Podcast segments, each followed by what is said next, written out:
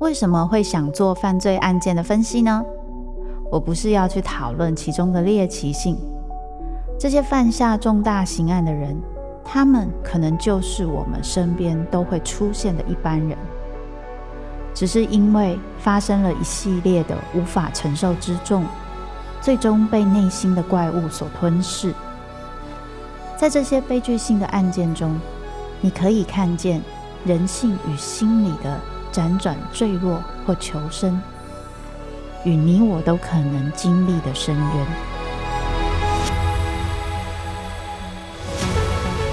我是周慕姿，我的全新订阅节目《周慕姿读犯罪脚本》，被恶魔追逐的人，带你从心理学的角度探索人性的黑暗面。以及他们内心始终没说出口的挣扎。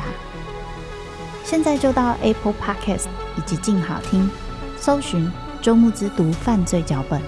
被恶魔追逐的人。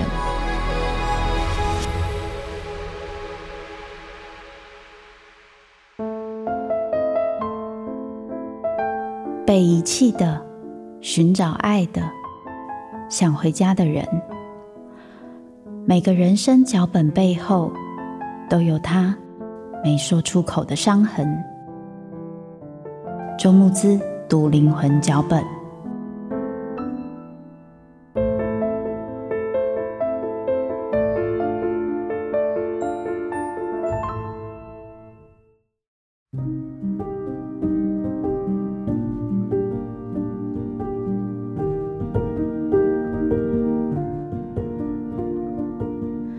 各位听众朋友，大家好，欢迎收听由静好听制作播出的节目《周慕姿读灵魂脚本》，那些人没有说出口的伤。我是主持人周慕姿。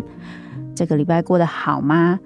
这次呢，要跟大家聊到的是宫崎骏的电影《风起》。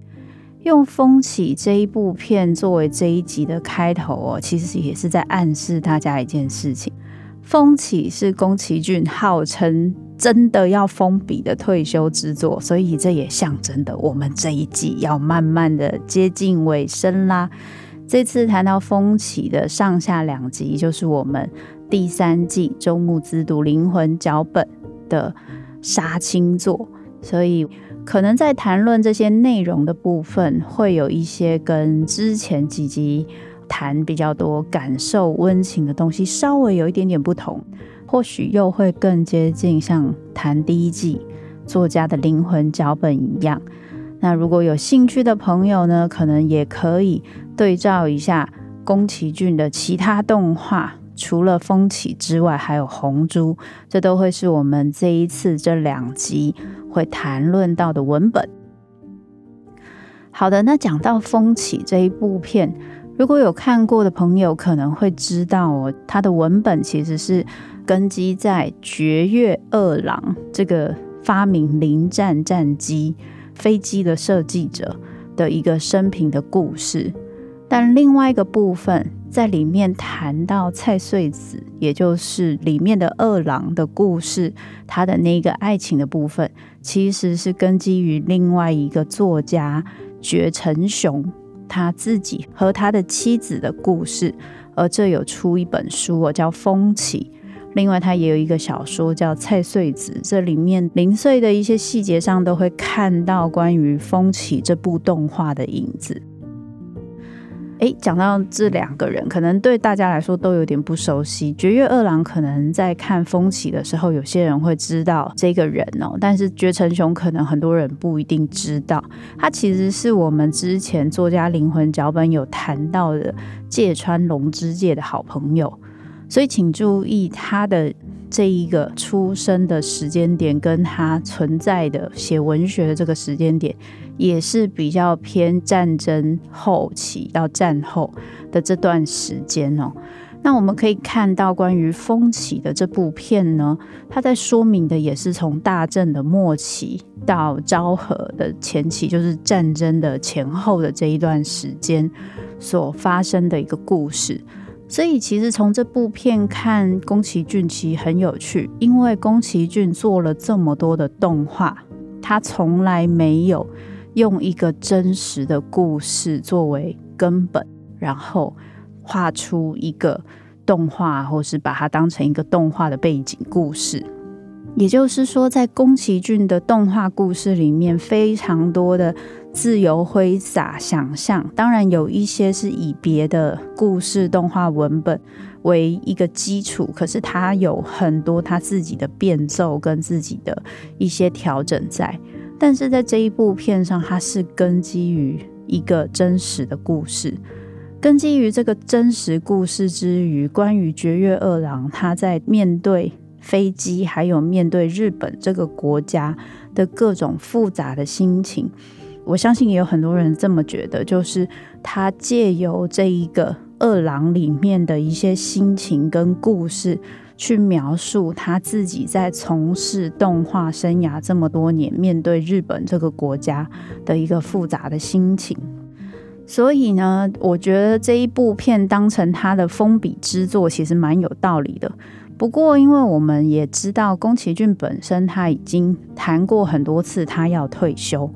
大概六七次有吧，好像从忘记是风之谷 还是什么时候，他反正他就是一直在说要退休。所以对于退休来说，很多人都已经觉得他就是一个放养的小孩。不过，一直喊着要退休的他，却一直没有办法退休。这一个状态也跟我们等一下谈到宫崎骏他的身为自己，还有关于他动画里面的一个父亲的一个情节，可能是有一些关系的。所以，我们接下来就是来讨论这个部分哦。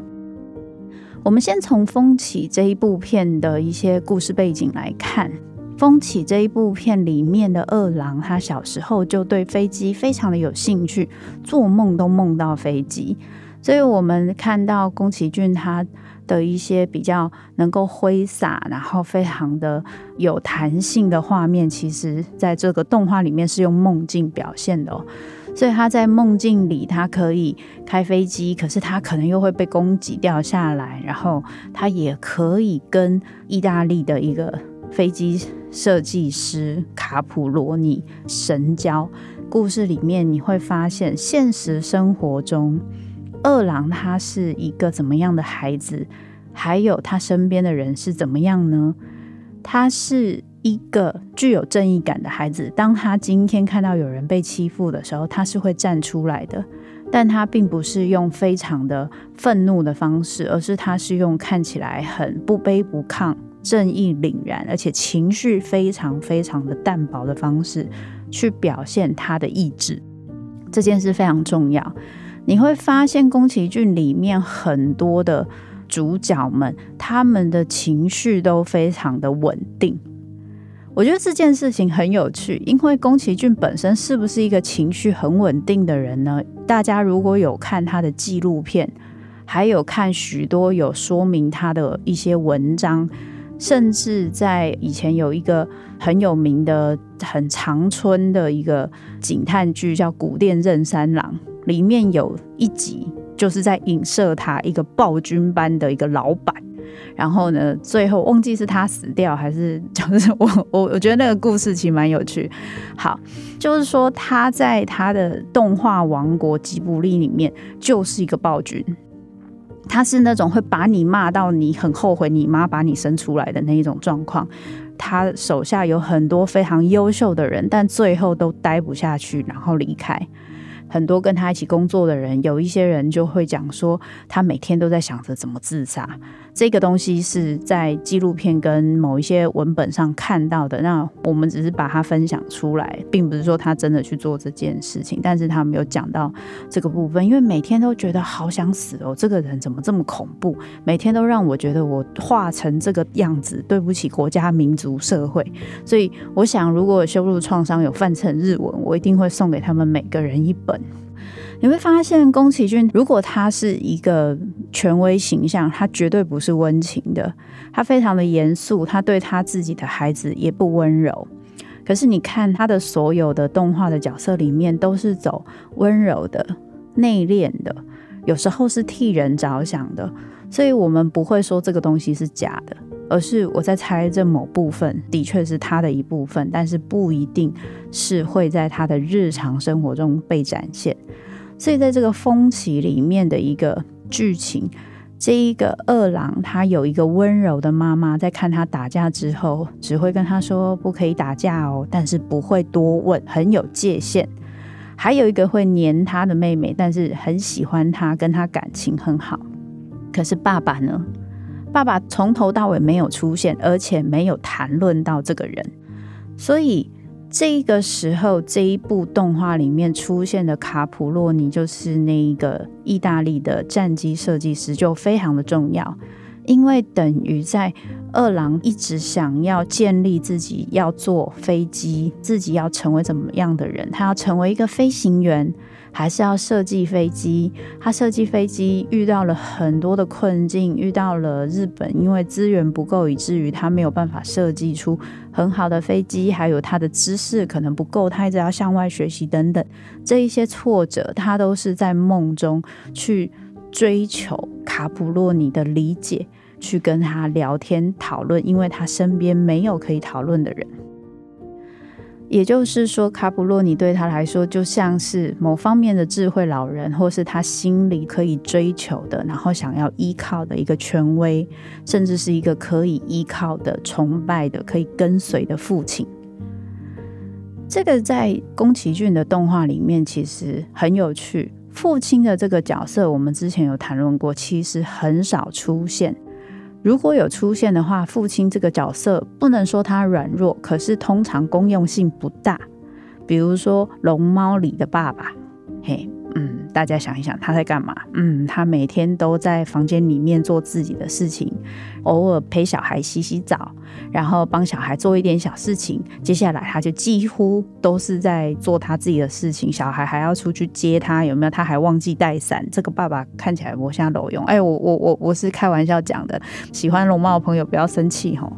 好，那我们去思考，有很多父亲在宫崎骏的动画里面，他没有明显可以做的事情。琪琪的父亲他很支持他，可是他有没有真的能帮琪琪什么？也不行。唯有在风起这一部，卡普洛尼本身的角色其实他存在感很高，那我们就忍不住会想去好奇关于宫崎骏跟他自己父亲的关系。之前我们在几次谈到宫崎骏跟他父亲的时候，有稍微讲到一点点，也就是宫崎骏跟他父亲的关系其实不太好。后来有没有好一点？好像有好一点，但是最一开始其实是很不好的。宫崎骏的父亲有点是在做飞机零件的公司的老板，那他爸爸在他的眼中就是一个浪荡子。很有钱，然后呢，每天就是出去漂配，又有婚外情，结婚又没跟妈妈讲，然后后来他的前妻可能过世之后，他后来就再婚，但他妈妈都不知道这些事情。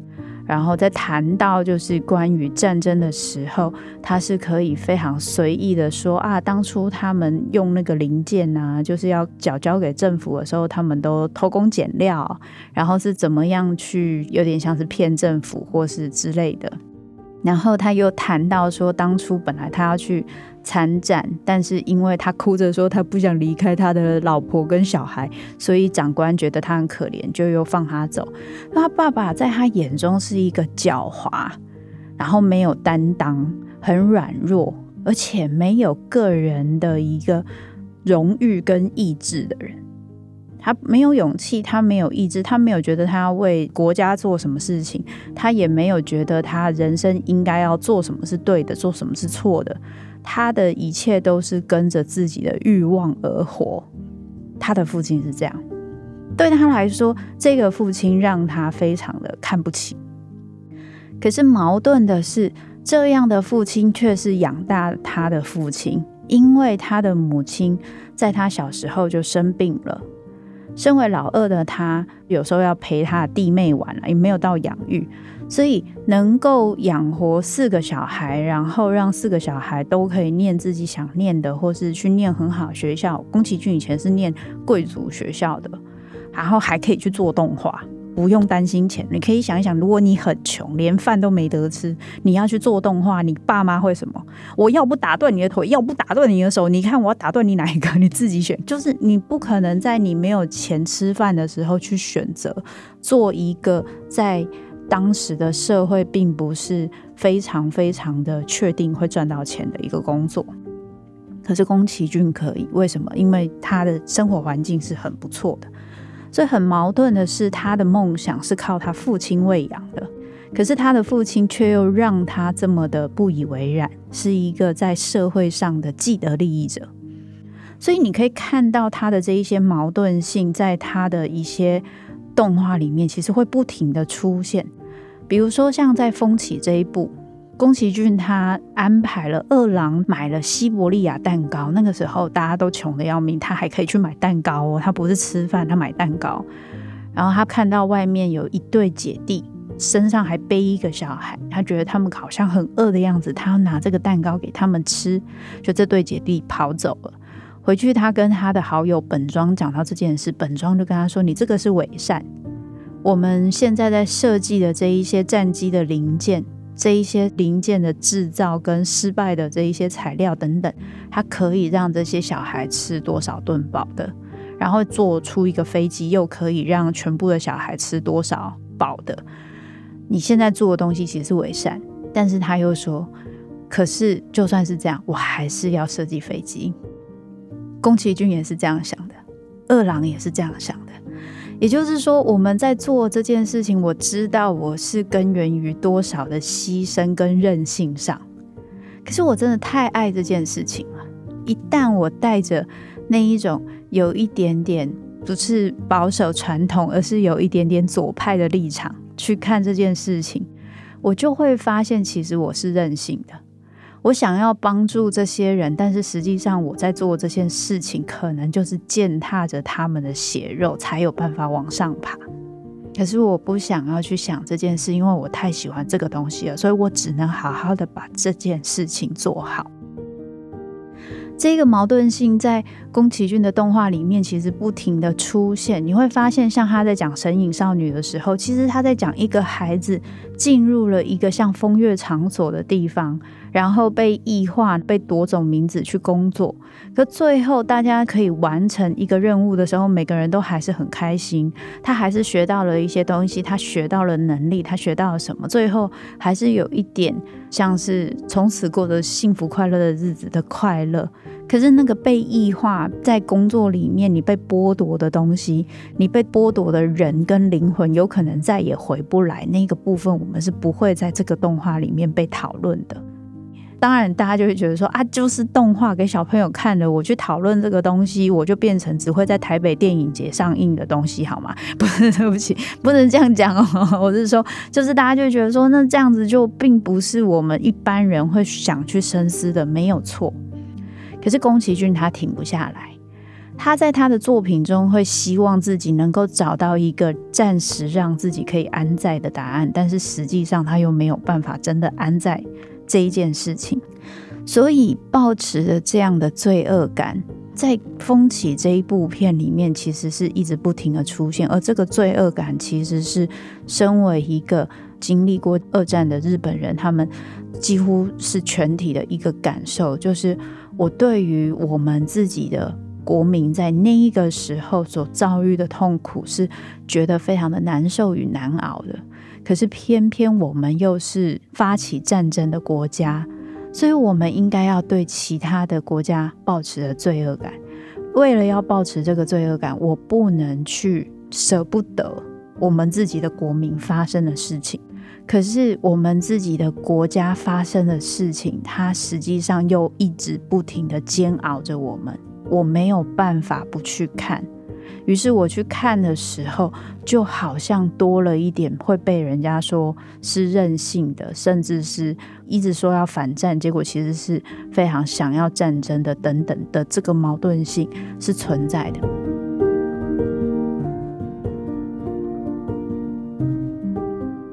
因为我觉得宫崎骏他勇敢的地方就是在这里，这个矛盾它会一直存在，也就是你想要的东西有可能不一定符合你认为你应该要做到的。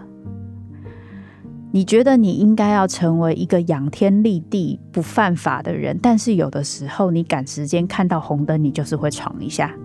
对不对？大家谁没闯过红灯呢？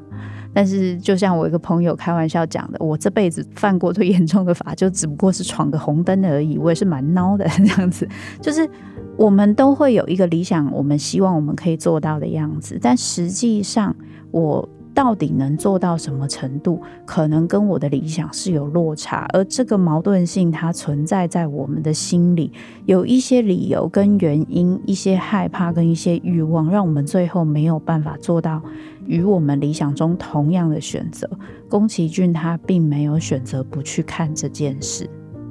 他很勇敢的把这件事情写出来，他也没有说今天因为。哦，我们是做动画，我就理想的表现，我好像都做得到这些事情，没有这么理想化，所以这是我觉得他很勇敢的地方，也是因为这么勇敢，那个矛盾性有时候就大到很难去忽略那个存在哦。所以，我们回到父亲这个议题，在宫崎骏讲过几百次，没有几百次，讲过很多次，他要退休，而刚好风起里面的卡普洛尼就讲到他要退休。我想在《风起》这一部片，又说是他的封笔之作，退休这件事情对他可能就是一个非常重要的议题。在他想找到一个可以跟随、崇拜的父亲未果，他自己就努力去成为这样子的人。可是问题是，他是不是一个这样的父亲呢？在我们刚刚前面提到，在吉卜力，他整个就是一个暴君的状态。然后他自己有没有办法去？扶植跟去帮助那一些可以成为他的接班人的人不容易。第一，要不就被他操坏掉，比如说《心之谷》的那个导演，那时候其实是最有可能成为他的接班人，算是少数在他的标准下是他很满意的。结果后来忘记是心肌梗塞还是反正就是过了，过世了。然后其他他手下有非常多有名的人，比如说像细田守，他手下原本有好几个很有名的导演，最后都没有办法留在吉卜力。现在可以留下来的人只剩他大儿子宫崎吾郎。那以宫崎吾郎的状况来说，他有没有很想要留下来？其实他原本是一个非常喜欢画画的人。可是他在做动画的时候被他爸骂的半死，说你画这什么东西呀？连我家的猪都会画，没有啦。就是他其实对于吴朗是很严格的，因此在不停的挫折跟不停的被讽刺、被说不够格的情况之下，吴朗很难对自己很有信心。可是他手边真的没有可以跟随自己的人，不管是他的标准，还有他认为只有他的标准是对的。他自己要做到什么样的事情，他的梦想是什么？有的时候其实一般人并不清楚，他也一直在变化着。因此，他有没有准备好要成为一个可以被跟随、崇拜，而且愿意给孩子爱跟希望的父亲呢？有，只有面对其他大众的孩子。也就是关于动画的这个作品，为了面对这些大众的孩子，他愿意当一个这样子的父亲。可是，与其说他想当这样子的父亲，倒不如说这样的父亲想满足的是像小孩子般的自己。当他小时候因为面对自己的父亲的时候，觉得没有梦想，觉得不能崇拜，觉得天哪，那一些东西好肮脏，然后我没有可以期待的事情，也没有可以陪伴我玩乐的人的时候，有一个地方，有一个想象的一个空间，可以让我去成长我的情绪，成长我的期待，成长我的希望，还有让我可以成长我的梦想。我想要做一个这样的地方，他满足的是一些小孩，也是他自己。因此你会发现，宫崎骏的这个父亲议题，它不是直接的存在在，就是宫崎骏他里面怎么画他父亲，他父亲直接不存在。可是这一个有趣的状态，却不停的在他的动画里面不停的去呈现。这也使得宫崎骏认为，如果我的父亲只为了自己是很自私的，我绝对不要成为这样的父亲。因此，他对自己在为自己做事的自我厌恶是很强烈的。比如说，呃，在画《红猪》那一部动画的时候，他那时候他曾经有一些访谈，不停地讲说，为自己画动画是一件非常丢脸的事情。应该要为了孩子。你看，非常的理想化，这就是我刚刚说他理想。结果他画了红猪，自己打自己的脸，但是因为他是宫崎骏，没有人敢说他怎么样，就是可能会被他灭掉，有没有？他就说：“对，这这真的是很可耻，我居然为了自己画一个动画，这就是红猪。可是因为这个可耻性是存在的，所以红猪变成了一只猪。”那个猪当然包含了宫崎骏对自己的自我厌恶，可是是不是也有他为了自己画这个动画里面的一个罪恶感呢？我在猜也是有的。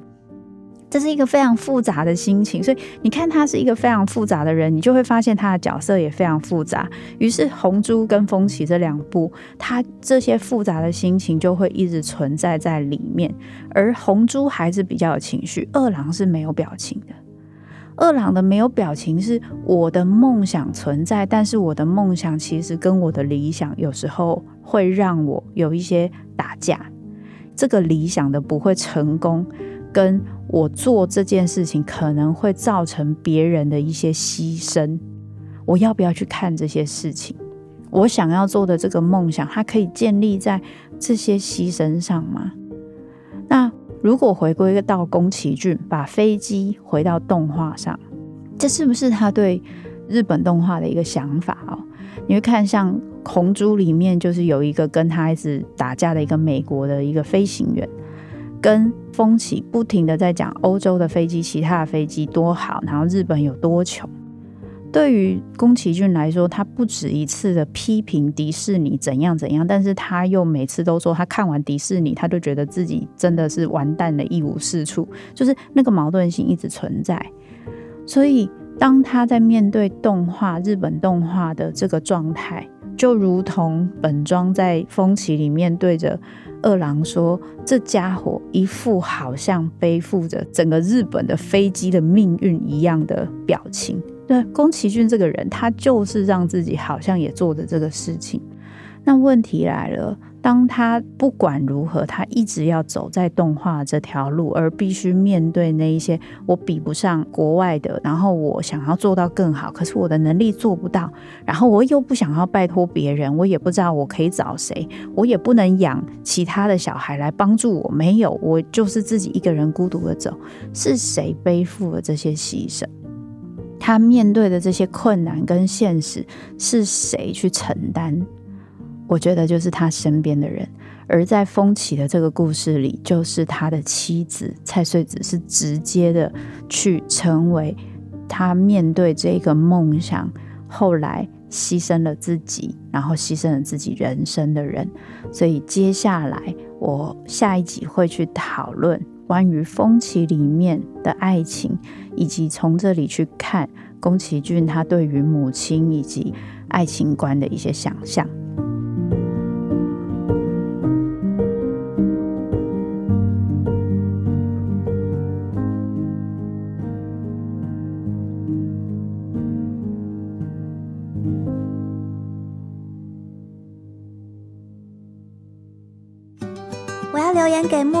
我想留言给木子，我也要留言给木子。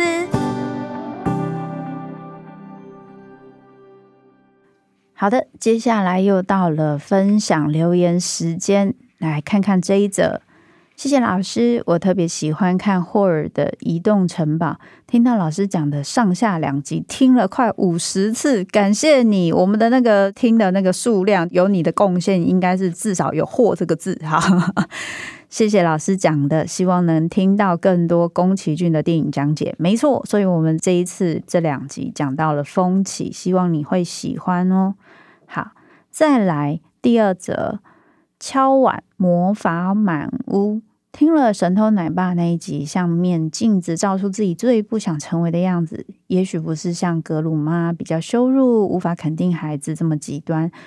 有时候就会想啊，如果孩子不是我们希望的样子，那要好好说，他也不一定会理我们，我们就会格鲁妈妈上身哦。所以在陪伴过程中，我可不可以给他无条件的爱，而且可以相信他真的是需要练功夫？魔法满屋这部跟神偷奶爸有异曲同工，但又描绘出父母望子成龙，而子女不服父母期望的挣扎跟无奈。期待有机会听我的分享。好，我会把这个部分有空我会把它算进去，然后找个时间来看一看。其实我觉得真的很不容易耶。大家不要觉得说我都在写关于关系的捆绑、关系的困难，所以我都认为父母你应该要放手，让小孩去飞哈，不要去限制小孩。这件事情讲起来真的好简单，可是当我们今天成为父母之后，我们面对小孩真的有好多复杂。我今天支持你，我又要怎么知道我支持你之后，你日后不会后悔？当你告诉我说你想要这么做的时候，我到底要怎么样去判断？这真的就是你个人的意愿，还是你其实没有想清楚？爸妈到底要做到什么程度，才能帮助小孩、引导小孩，能够成为自己的主人，然后做出自己想要的选择，而我们不用太过焦虑。大部分的父母都会很想要去思考跟去问问自己的议题。不过我在想，当父母真的不容易。可是如果我们愿意把孩子的感受放在心里，不管当下说了什么，事后我们都还愿意跟孩子去讨论，并且听听孩子的声音，也去说说你对这些事情的看法。我想。很多事情，很多关系都没有想象中的那么艰难，也没有想象中的那么严格。一定是你讲了一次什么话，他就会被伤害到无以复加的地步。所以，这个留言的朋友，你是一个很棒的父母，我想你的小孩应该也是很幸福的。好的，感谢各位的收听，请大家持续锁定由静好听制作播出的节目《周慕姿读灵魂脚本》。那些人没有说出口的伤，并下载静好听 APP。我们下次再聊。想听爱听，就在静好听。